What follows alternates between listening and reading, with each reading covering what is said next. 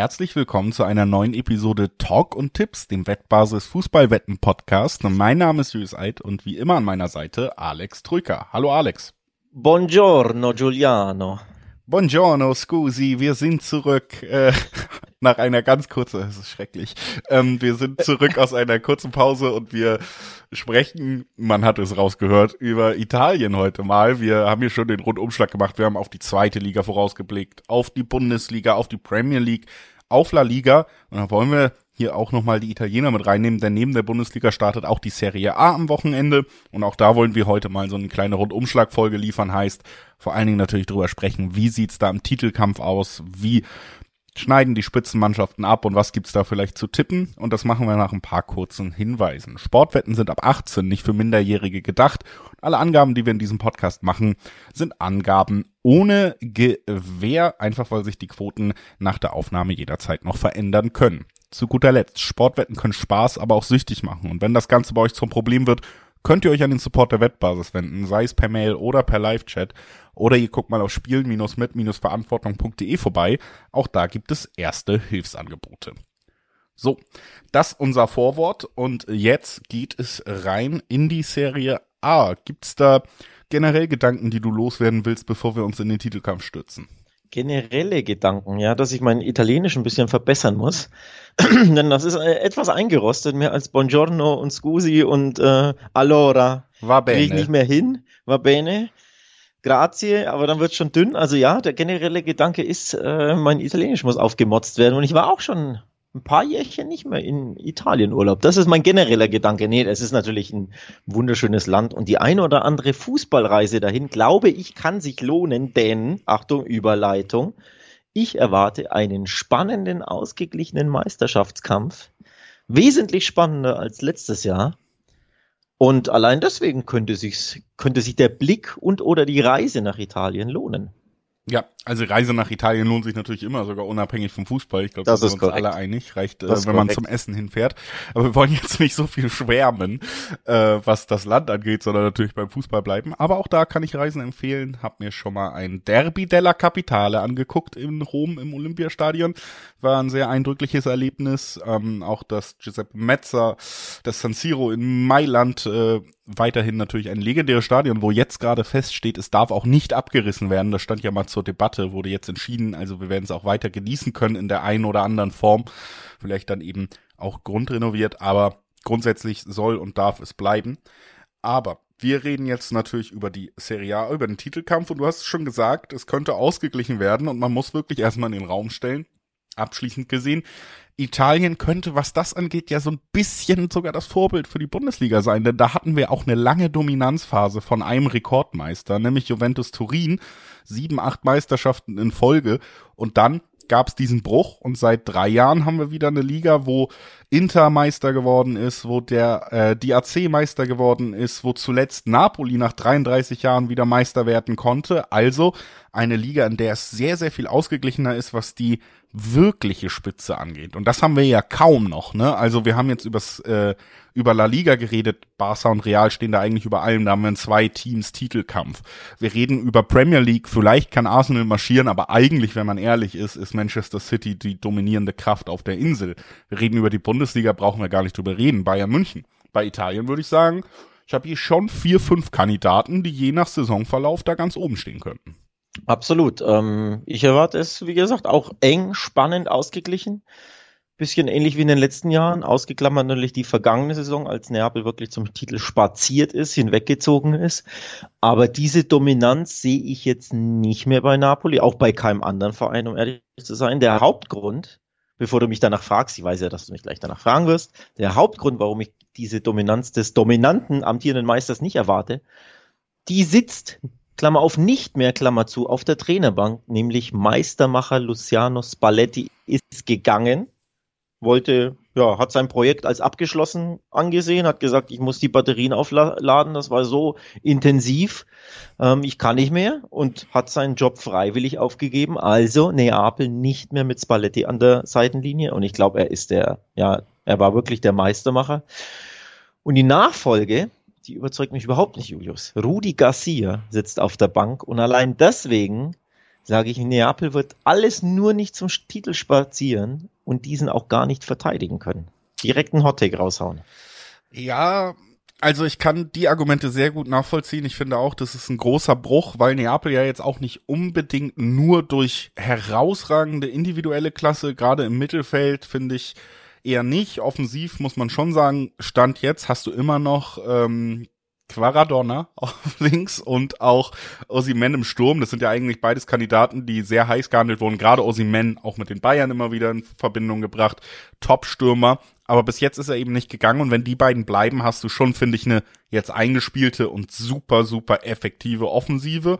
Das kann auch in der nächsten Saison funktionieren. Trotzdem war dieser Titel im Gegensatz zum letzten, nämlich mit Maradona statt Quaradonna, eher eine Mannschaftsleistung. Ne? Da wurde nicht eine Mannschaft durch einen Spieler getragen, sondern durch, ja, eine sehr, sehr starke Saison, die natürlich auch daran liegt, dass die ganze Mannschaft und das ganze taktische Gerüst dann im zweiten Jahr Spalletti super geklappt hat. Und der ist weg. Und ich finde auch wirklich, das ist ein Einschnitt, den man schwer einschätzen kann jetzt, wie wirkt sich das aus und es sollte eher eine negative Auswirkung haben. Zusätzlich hast du jetzt auch auf dem Transfermarkt zumindest nicht mehr groß nachgelegt. Ne? Also du bist nicht besser als im letzten Jahr auf dem Platz und auf der Bank bin ich auch bei dir bei allem, was wir über Rudi Garcia wissen, bist du vielleicht sogar einen Ticken schwächer aufgestellt. Also ähm, ich sehe das ähnlich wie du. Da gibt's tatsächlich äh, schon Fragezeichen zu beantworten. Minje Kim, der zu Bayern gewechselt ist, sicherlich das Größte bis jetzt, weil man da natürlich auch nicht wirklich nachgelegt hat äh, in der Innenverteidigung, beziehungsweise keinen gleichwertigen Ersatz geholt hat ich sehe vor allen Dingen offensiv eben immer noch dieses super hohe, super hohe Potenzial. Ich finde auch im Mittelfeld trotzdem, was ja die generelle Absicherung angeht, gerade mit dem Anguissa hast du immer noch starke zentrale Mittelfeldspieler, die das irgendwie ordnen können. Defensive Kette, Abwehr, Verteidigung, da tue ich mich ein bisschen schwer. Und Trainer ist das große Fragezeichen. Deswegen bin ich bei dir ich sehe sie nicht nochmal spazieren oder ich sehe sie nicht nochmal mit diesem Abstand gewinnen. Das glaube ich auch nicht. Ich bin übrigens überrascht, dass Ossiman noch in Neapel ist. Da war ja eigentlich, dachte ich klar, dass er fürs entsprechende Angebot wechseln darf und wird. Das fand ich, wurde irgendwie so kommuniziert von allen Seiten. Also er hat ja gesagt, ja, Premier League kann ich mir gut vorstellen, so ungefähr. Und äh, fürs richtige Angebot, why not? Und er ist immer noch da. Jetzt hat natürlich das Transferfenster noch zwei Wochen offen. Und wenn natürlich Ossiman der Top-Torschütze der letzten Saison bei Neapel bleibt, ist das natürlich ein guter Grund zu sagen, ja, natürlich werden die wieder stark sein mit Quaradonna an seiner Seite.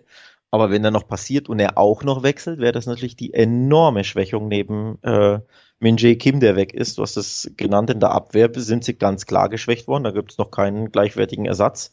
Also Schwächung auf der Trainerbank, Schwächung in der Innenverteidigung.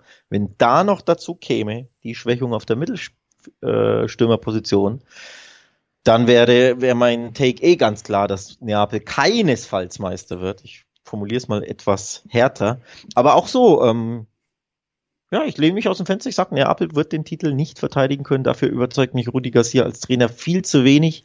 Ähm, letzte Saison bei Al-Nasser in der Wüste in Saudi-Arabien gewesen, da nach einem Jahr und offenbar Unstimmigkeiten mit Cristiano Ronaldo ähm, gegangen worden oder freiwillig gegangen, wie auch immer. Und davor in, war er in äh, Frankreich tätig bei Marseille und Lyon und hat da alles nur nicht überzeugt.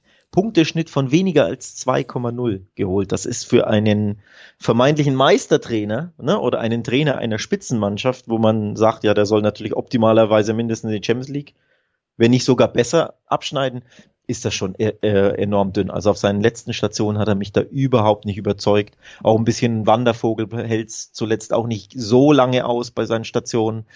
Ähm, also, nee, Trainer überzeugt mich nicht, Schwächung in der Abwehr plus diese Sattheit. Ne? Für Neapel ist so ein Titel nach, ich glaube, 33 Jahren einfach ein historisches Event.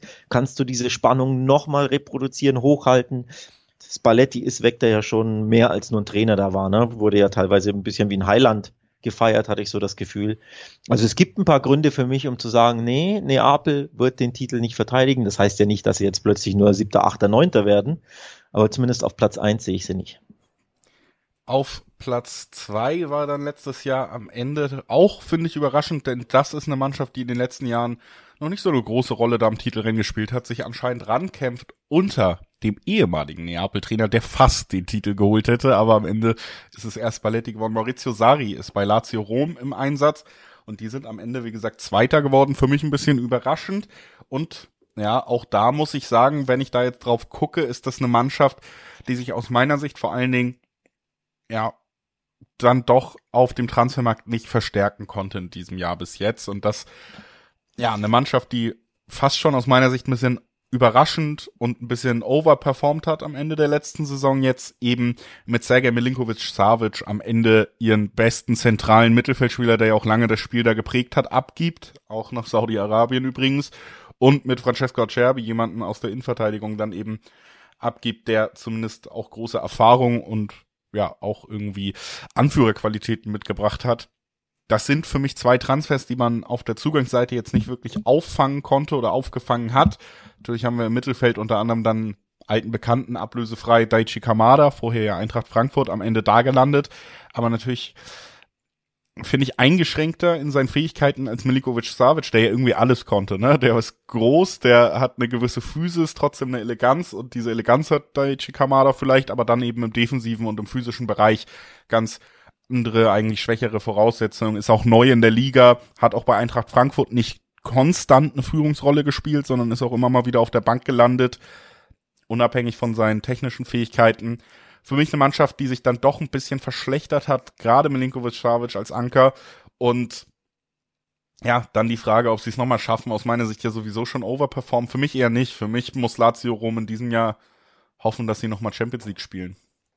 Ja, ich finde es bemerkenswert, ähm, dass sie überhaupt Zweiter wurden am Ende. Es war ja ein absolutes Neckenrennen ne? zwischen mhm. den Mailänder Clubs, äh, Atalanta, die Roma und natürlich Juventus, die Zweiter geworden wären, wenn ihnen nicht zweimal gleich die Punkte abgezogen wären. Muss man ja auch immer mit einkalkulieren. Ähm, das war ja wirklich sehr, sehr turbulent. Und am Ende ja der Profiteur Lazio, der dann der Vizemeister wurde, absolut bemerkenswert mit der zweitbesten Abwehr, fand ich auch bemerkenswert, hinter Neapel, die mit nur 28 Tore kassiert haben. Das soll, das vergisst man ja immer, ne? wenn man Neapels Sturm um Quaradonna und Ossiman und Co. lobt. Die haben nur 28 Tore in 38 Spielen kassiert in der Serie. Absolut bemerkenswert. Und dicht dahinter eben Lazio mit 30 Gegentoren nur. Ähm, also Lazio habe ich schon irgendwo auch auf dem Zettel, dass die auch wieder stark sein werden, weil ich glaube, da baut ähm, der Coach auf jeden Fall was sehr, sehr Interessantes auf, Maurizio Sarri. Aber was man natürlich unbedingt, finde ich, einkalkulieren muss, ist diese Doppelbelastung Champions League. Wir haben es in der Bundesliga besprochen. Wir glauben da auch, dass ja auch Union vielleicht ein bisschen drunter leiden wird, denn Europa League oder Conference spielen, League spielen ist auch eine Doppelbelastung, aber ich glaube auch vom mentalen her, vom psychologischen nochmal was anderes, ob du gerade am Mittwoch in Manchester spielst, in Madrid, in Barcelona, wo auch immer, oder eben in Baku oder in äh, Bukarest. Also ich glaube, ähm, da diese Mittwoch Samstag Umstellung mit Highlight Champions League und danach auswärts äh, bei Empoli oder Salernitana. Das muss äh, Lazio erstmal hinbekommen. Und da bin ich gespannt, ob sie das auffangen können, auch von der Breite des Kaders her. Also ich glaube schon, dass Dari eine sehr, sehr gute Mannschaft wieder beisammen hat und auch da wieder für die eine oder andere Überraschung auch in Topspielen sorgen wird. Ich glaube, er hat einige Topspiele gegen die anderen Top 4 Konkurrenten gewonnen. Aber ich rechne diese Champions League Doppelbelastung auch mit ein und deswegen kann ich jetzt nicht behaupten, der Vizemeister wird automatisch der Profiteur des abrutschenden Meisters. Nee. Würde ich nicht. absolut mitgehen, äh, habe ich ja auch schon ausgeführt. In Lazio für mich eher so ein bisschen der Verein, der auch wieder auf Platz fünf oder sechs rutschen konnte, was wir ja auch insgesamt nicht vergessen dürfen bei dieser Platzierung, auf der wir uns so ein bisschen aufbauen. Mit Juventus Turin haben wir dann natürlich einen großen Namen, dem auch Punkte abgezogen wurden, der also rein sportlich auch anders in der Tabelle gestanden hätte. Und das ist genau diese Mannschaft, die dann Champions League Platz belegt hätte oder wieder belegen kann jetzt in diesem Jahr, wenn keine weiteren ähm, strafrechtlichen Verfehlungen folgen, weiß man bei Juventus natürlich nie. Aber ähm, das ist so der Verein, wo ich dann sage, Lazio ist für mich am ehesten vielleicht sogar in Gefahr, da ganz rauszurutschen. Bei Neapel wirklich, finde ich, als Faustpfand trotzdem noch Osimen und äh, ich kann den Namen halt einfach nicht gut aussprechen, Quaradonna. Ähm, Quarazgelia. Quarazgelia. Ja, ungefähr. Ich probiere es nicht, äh, um da gar keine Fehler zu machen, aber ja. Das ist ähm, für mich ein Faustpfand, gerade in engen Spielen vielleicht auch gegen kleinere Mannschaften. Das fehlt mir bei Inter auch so ein bisschen. Deswegen sind die für mich sogar die Mannschaft, die am ehesten aus den Top 4 wieder rausrutschen könnten, wenn wir sagen, Juventus kommt zurück.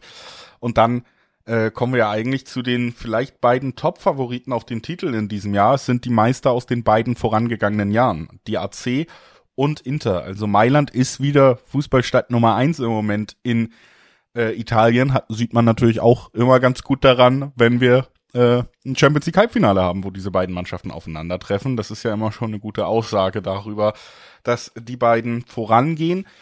Äh, auf den ersten Blick ist tatsächlich für mich äh, die AC ein bisschen mit der Nase vorne, weil ich finde, sie haben fast als einzige von den Spitzenmannschaften in Italien einen richtig spannenden Transfersommer hingelegt und auch Zugänge präsentiert, wo ich das Gefühl habe, oh, die sind spannend, die können das Team vielleicht insgesamt besser machen. Auf der Abgangsseite haben sie eigentlich wirklich wichtig oder wirklich schmerzhaft nur Sandro Tonali verloren, der aber auch ähm, nicht zu 100% immer das Versprechen einlösen konnte, was er war bei der AC. Also es war nicht mal der wichtigste Spieler, auch wenn er für sehr, ja. sehr viel Geld zu Newcastle gegangen ist und man das jetzt im Nachhinein vielleicht denken könnte.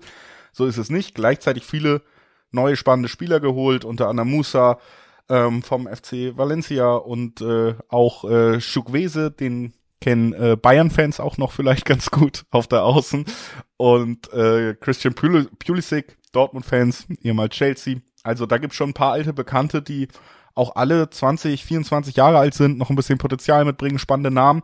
Deswegen auf die AC blicke ich so ein bisschen, ja, da bin ich gespannt, weil mir der Transfersommer doch am besten gefällt von den Top-Teams. Hast du Pulisic gerade einen Dortmund-Fan genannt? Ja. Ich glaube schon. Ist er doch auch, oder? Ist er doch, ist er das? Ich weiß es nicht. Aber auf jeden Fall ist er Neuzugang bei der AC Milan.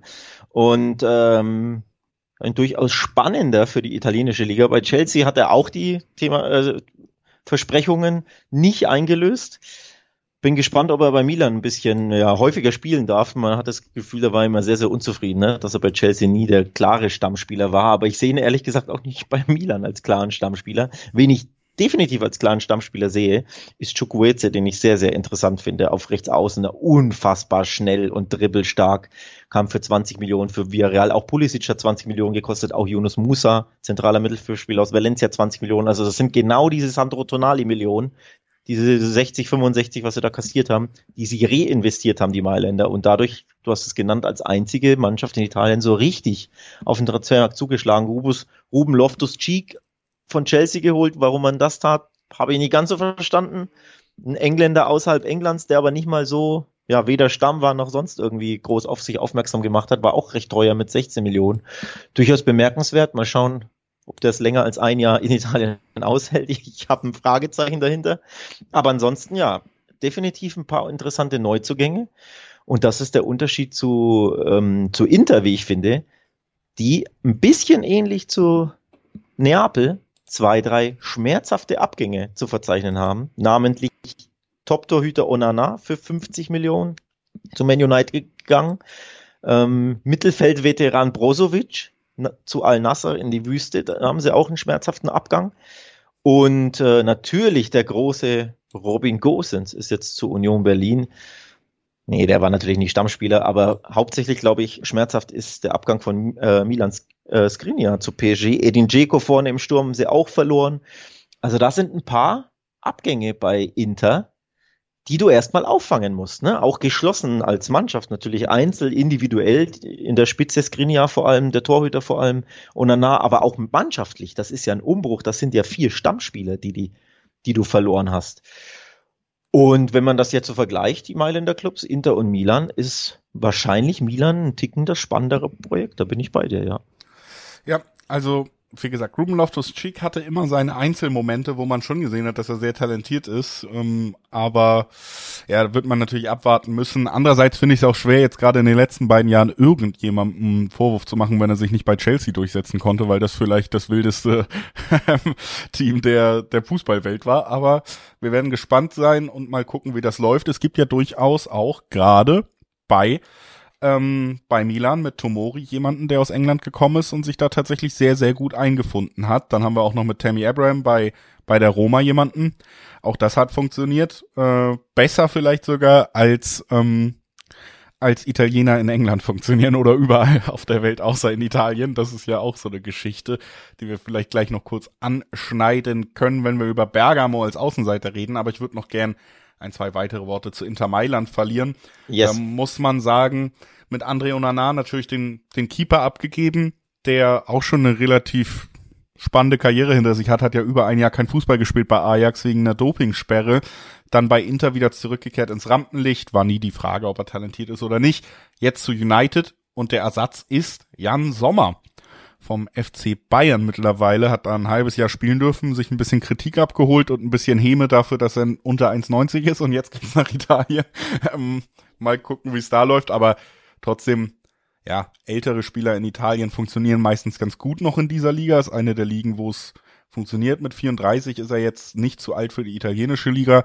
Und dass er ein guter Torwart ist, haben wir trotzdem auch über Jahre und Jahre bei Gladbach gesehen.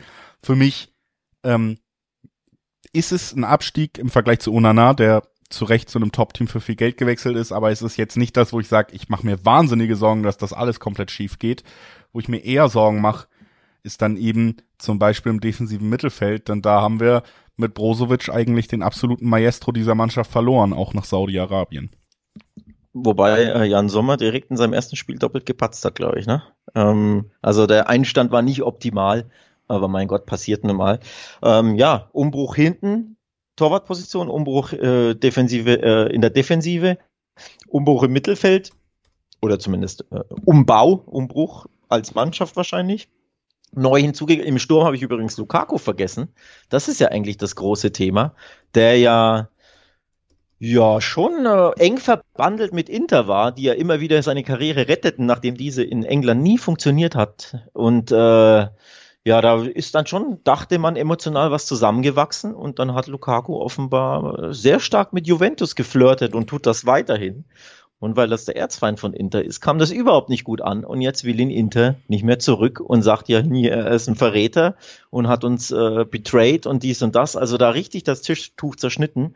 Sehr unklug von Lukaku da, ne? Mit dem Erz, also wenn Inter dich eh will und du bist da schon geliebt und dann flirtest du aber insgeheim hinterm Rücken mit Juventus und willst lieber zu Juve, weil es da vielleicht 3,50 Mark mehr gibt oder 3 Lire 50 mehr. Also, boah, auch das gehört dazu. Ne? Auch das ähm, macht so ein bisschen die Teamchemie kaputt, weil auch da ein gestandener, wichtiger Spieler weg ist. Und wer ersetzt ihn? Ein anderer Bundesliga, Ex-Gladbach-Star in Markus Thüram. Ablösefrei. Also auch da Umbruch vorne. Ne? Jeko ist ja auch weg. Also sehr, sehr interessant. Bei Inter ist, steht ein Umbruch an. Und äh, wenn wir jetzt zurückkommen zum Meisterschaftsrennen, im Rennen erwarte ich sie.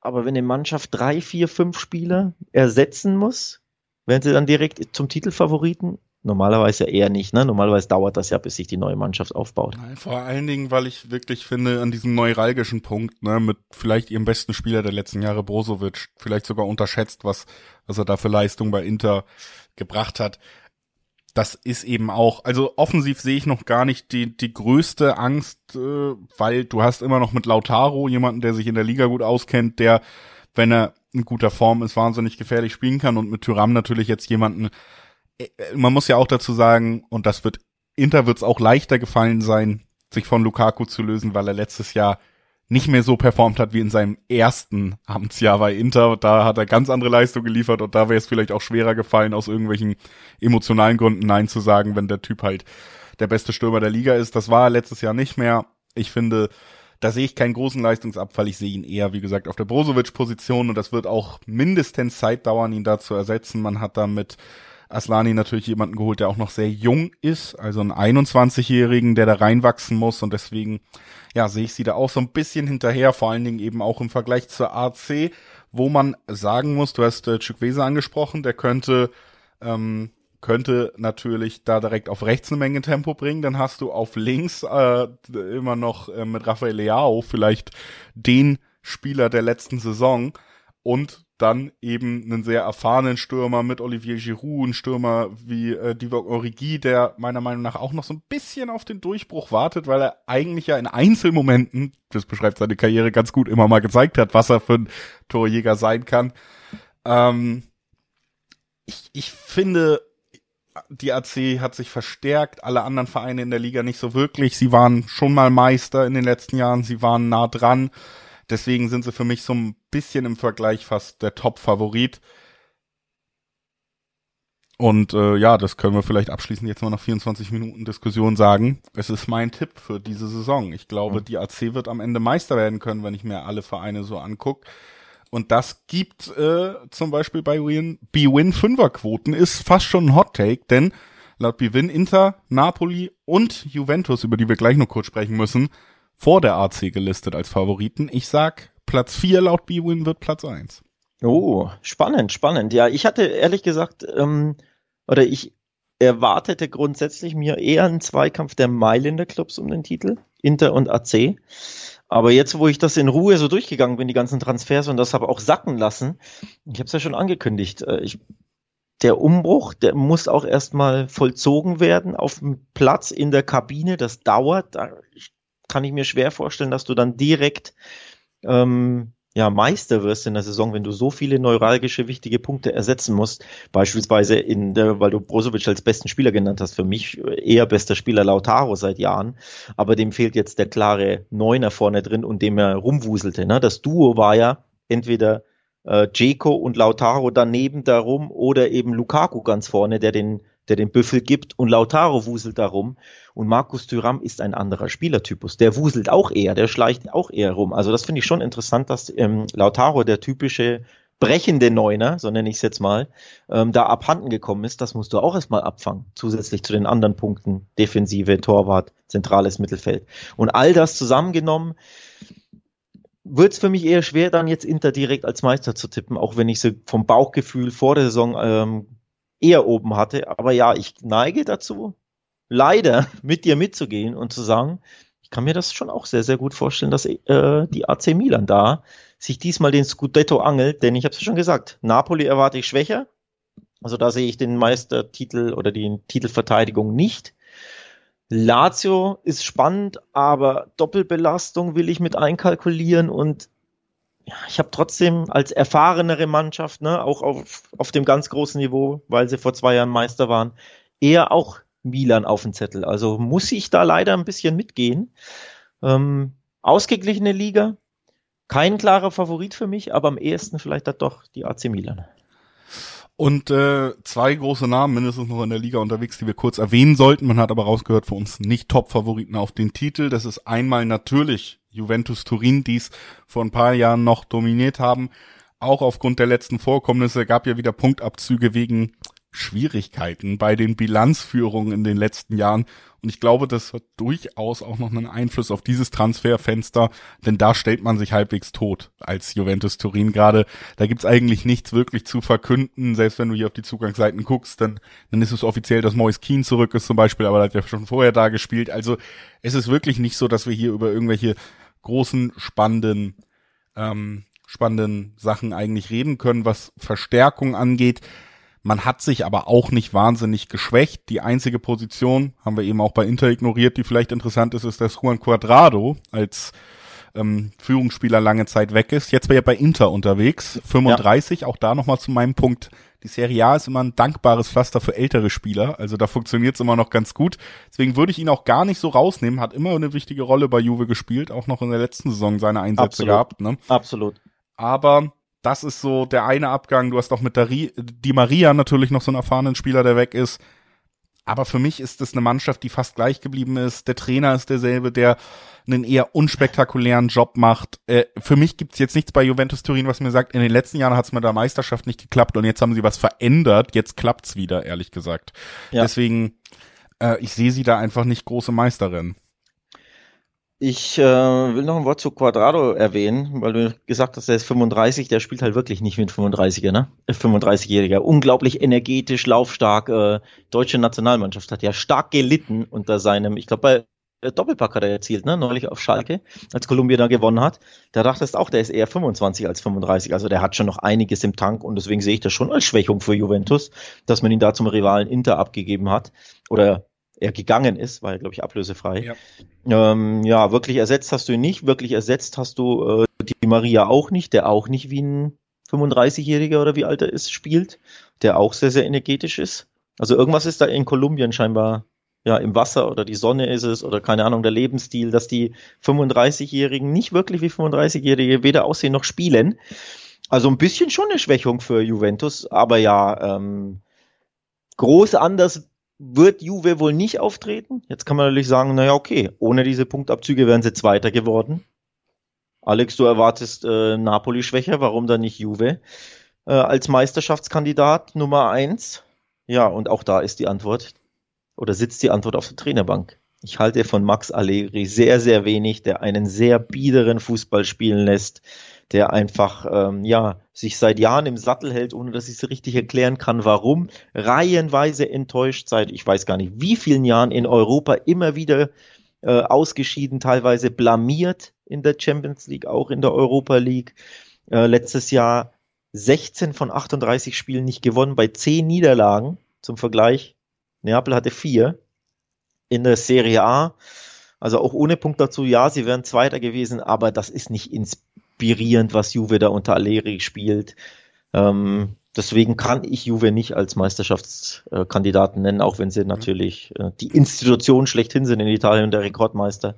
Aber der Grund äh, sitzt bei mir auf der Trainerbank. Ähm, ja, Geh ich so, so einfach. Mit.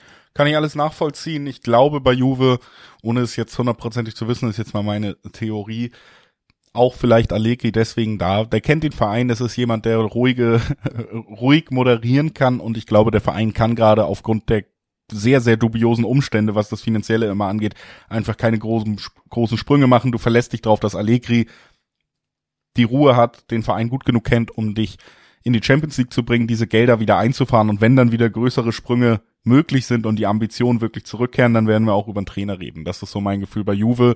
Und das äh, unterstreicht natürlich nochmal, dass man nicht unbedingt mit einem Titelkampf rechnet. Und die Frage, die sich jetzt natürlich stellt, ist, ob wir mit einem Titelkampf rechnen bei der Roma, denn da ist Titelexperte Mourinho weiter im Sattel, hat ähm, ja durchaus eine Einheit geschaffen, also im Gegensatz zu seinen Stationen vor der Roma, wo man ja das Gefühl hatte, gut, äh, Mourinho hat sich auserzählt ein bisschen in England die letzten Male, Tottenham, Manchester United. Hast du bei der Roma jetzt wieder eine Mannschaft, die, ja, die Mourinho zu folgen scheint und du hast auch in den europäischen Wettbewerben gesehen, Euroleague-Finale jetzt verloren, davor Conference League gewonnen.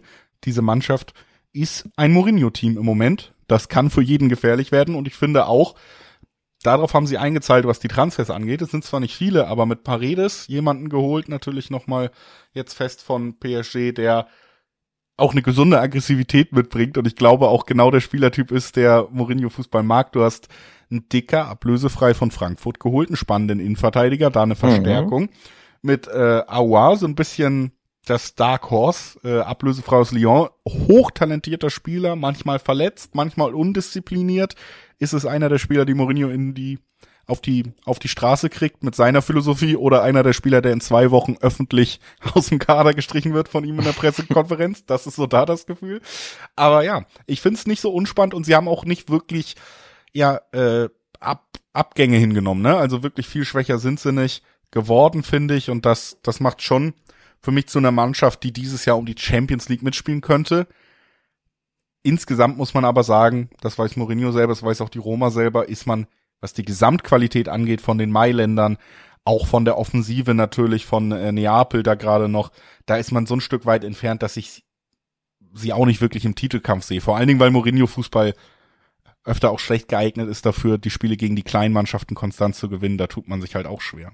Ja, ähm, Wort zu den Transfers sind, finde ich sehr, sehr spannend. Ist natürlich nicht der Millionentransfer da, aber drei sehr, sehr interessante Spieler für 2 Mark 50 umgerechnet. Ja. Also 2,5 Millionen, die Paris gekostet hat. Ein Dicker umsonst, ablösefrei, Awa ablösefrei. Sehr, sehr spannende Spieler. Auch Paris 2 Millionen 50 für den. Das ist ja, keine Ahnung, also eher, der ist ja eher 10 bis 20 wert für mich. Ein sehr, sehr interessanter, sehr, sehr guter Spieler, der natürlich auch manchmal äh, disziplinarische Probleme hat. Äh, also da bin ich, da bin ich gespannt, ob der mit Mourinho über Kreuz mal kommt und von, aus dem Kader gestrichen wird. Ähm, also ein teilweise zweifelhafter Charakter, offenbar Paredes, aber fußballerisch bin ich von ihm voll überzeugt, mag ihn sehr als Spieler. Also allein fürs zentrale Mittelfeld ja, in Paredes und Aouar sehr, sehr passstarke, technisch starke Spieler, die den Rhythmus und Tempo bestimmen können. Das finde ich dann schon auch interessant für eine Mourinho-Mannschaft, weil sie das ja nicht immer macht. Da gibt's ja andere Qualitäten, die Mourinho schätzt nämlich Arbeit gegen den Ball, weniger Arbeit mit dem Ball. Ähm, wie sich ein Dicker einfindet, muss man äh, sehen. Er ist ja der Nachfolger von Roger Ibanez, den hast du jetzt unter den Tisch fallen lassen. Das ist der eine große Abgang für 30 Millionen nach Saudi-Arabien, der Abwehrchef, wenn man so möchte. Ähm, den werden sie, glaube ich, schon vermissen. Aber ansonsten ist das der einzige so richtig namhafte, denn ja, Nemanja Matic ist auch weg, aber der war schon lange über seinem Zenit mit 35.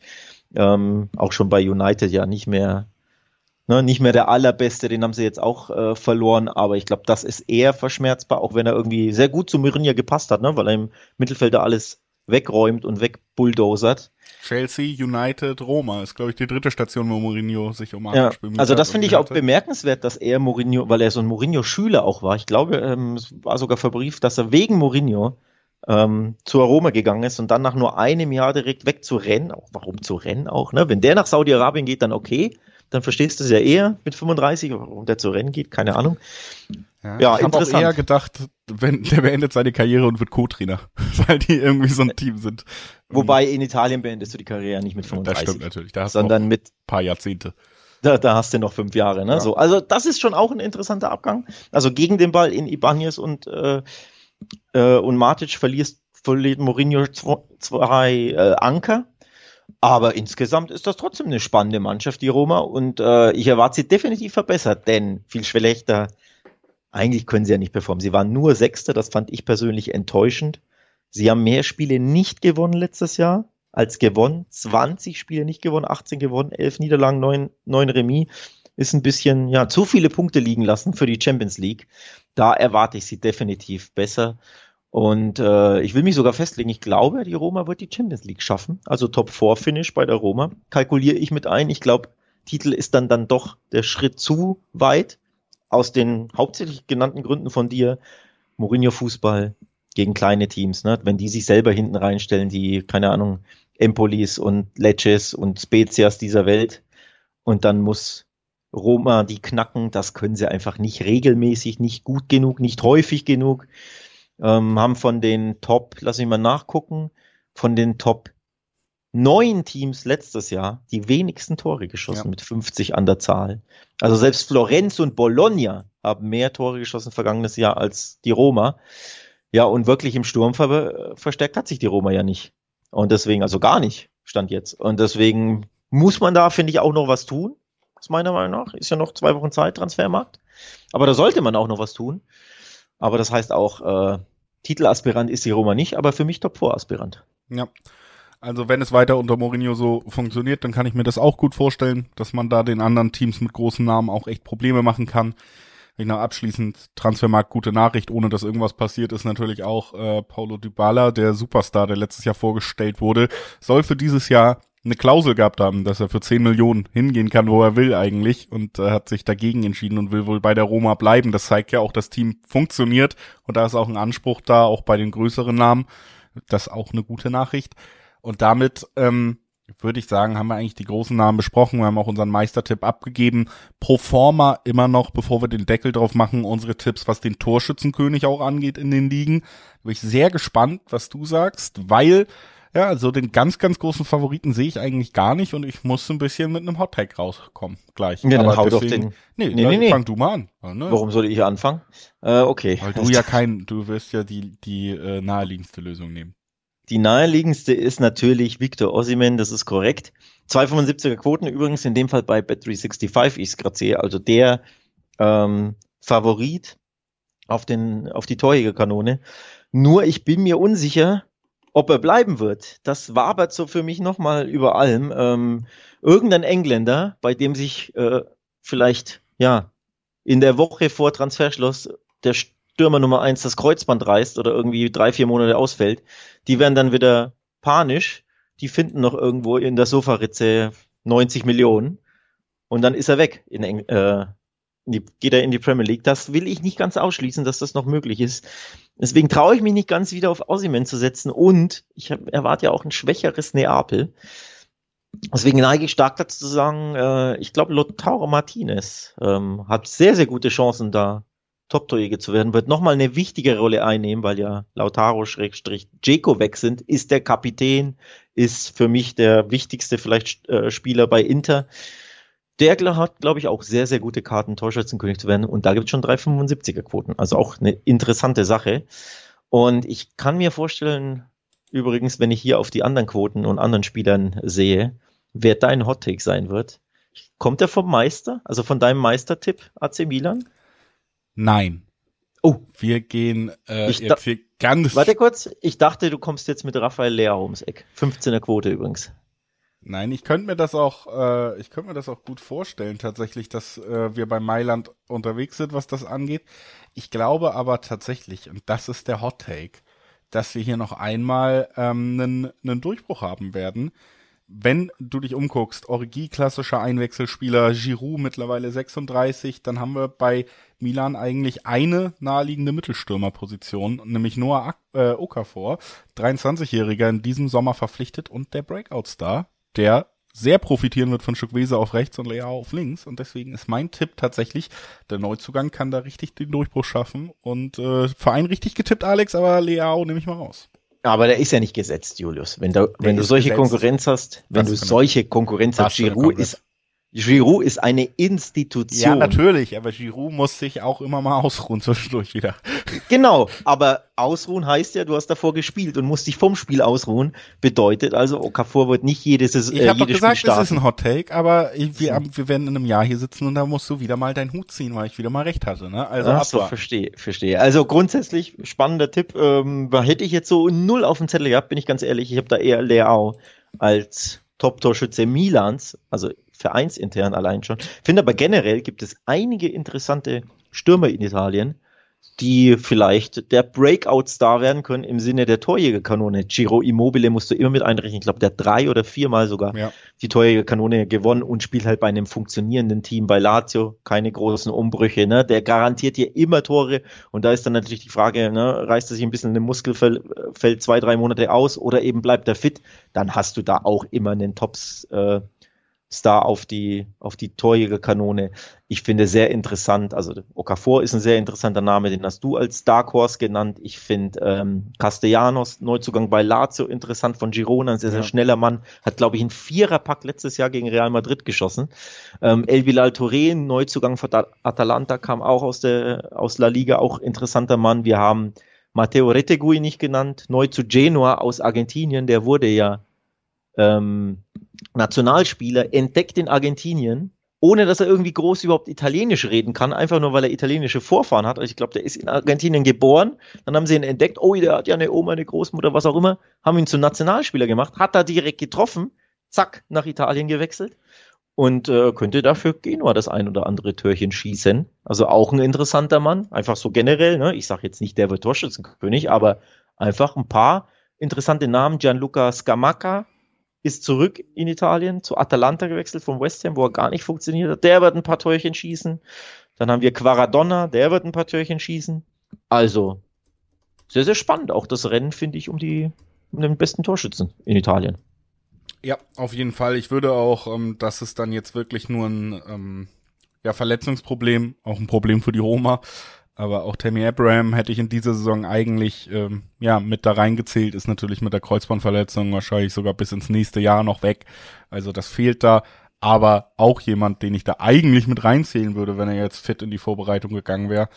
Äh, Gerade weil Mourinho sich ja gerne auch auf einen großgewachsenen Mittelstürmer verlässt, das hätte reinbringen und, können. Ne? Und allein deswegen braucht die Roma zwingend noch einen Mittelstürmer und muss da noch was tun. Und wer weiß, wenn du da noch in den nächsten zwei Wochen einen schönen großen Namen oder einfach einen spannenden Spieler an Land ziehen, dann wird's mit dem Top-4-Finish vielleicht erst recht was und vielleicht wirst du dann eher Zweiter, Dritter statt Vierter. Mal gucken. So Aber da muss was getan werden. Zusammenfassend, äh, wir haben uns zwar auf Tipps festgelegt, was Meister, was Torschützen angeht, aber insgesamt sieht man ja, es ist eng in Italien. Ähm, ja. Und es ist dadurch einfach eine reizvolle Liga. Ne? Wir haben super traditionsreiche Vereine, wir haben ähm, eine intensive Fankultur, wir haben intensive Rivalitäten auch innerhalb dieser Liga auch wenn die ganz großen Superstars vielleicht fehlen im Moment, aber es ist eine spannende Liga, die viel mitbringt. Wir freuen uns drauf und ähm, freuen uns natürlich auch immer, wenn ihr mal auf wettbasis.com vorbeischaut, denn wie gesagt, Italien, da geht's jetzt los.